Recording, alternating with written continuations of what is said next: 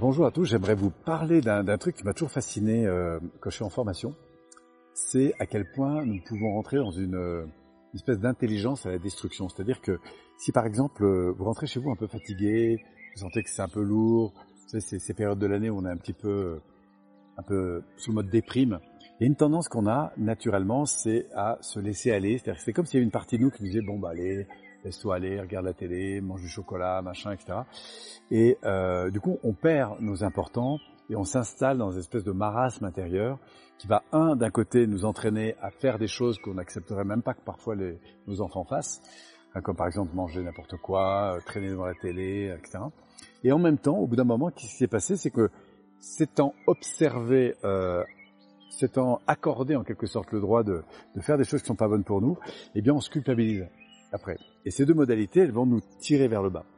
Et ce qui est très intéressant d'observer, c'est comment passer, en fait, en quelque sorte, de ces états qui nous desservent vers, au contraire, une prise de conscience qui est importante. Par exemple, je suis en train de manger trop de chocolat, je me rends compte que j'ai mangé 3, 4, 5 plaques de chocolat, et que je suis plus en train d'avaler sans forcément euh, goûter. Et là, il est intéressant de se dire, tiens, qu'est-ce qui est en train de se passer maintenant? De quoi j'ai réellement le désir? Et peut-être encore de manger un peu de chocolat et donc du coup d'en prendre un par exemple et puis juste de le mettre euh, en saveur comme ça et de se dire tiens en quoi c'est vraiment bon le chocolat? Si je suis en train de fumer en quoi cette cigarette elle est encore très bonne? Si je suis en train de d'avaler des frites comme ça un peu par volume en quoi cette frite elle est encore très bonne?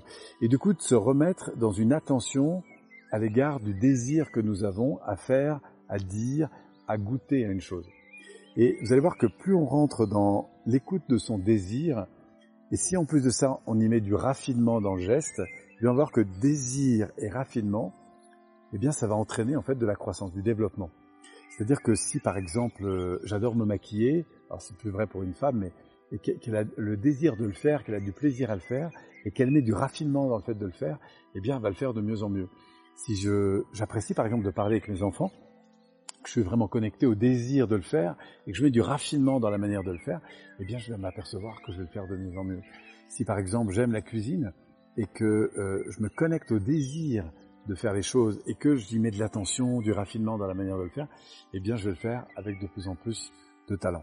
Et c'est ça qui est intéressant, c'est d'associer ce fameux désir qui nous éveille du coup au fait d'aimer faire les choses ou être en contact avec les choses, de trouver du coup de la joie qui va nous entraîner à faire de mieux en mieux, et puis finalement de se sentir de plus en plus en confiance et en paix, parce que on, est content des résultats qu'on obtient.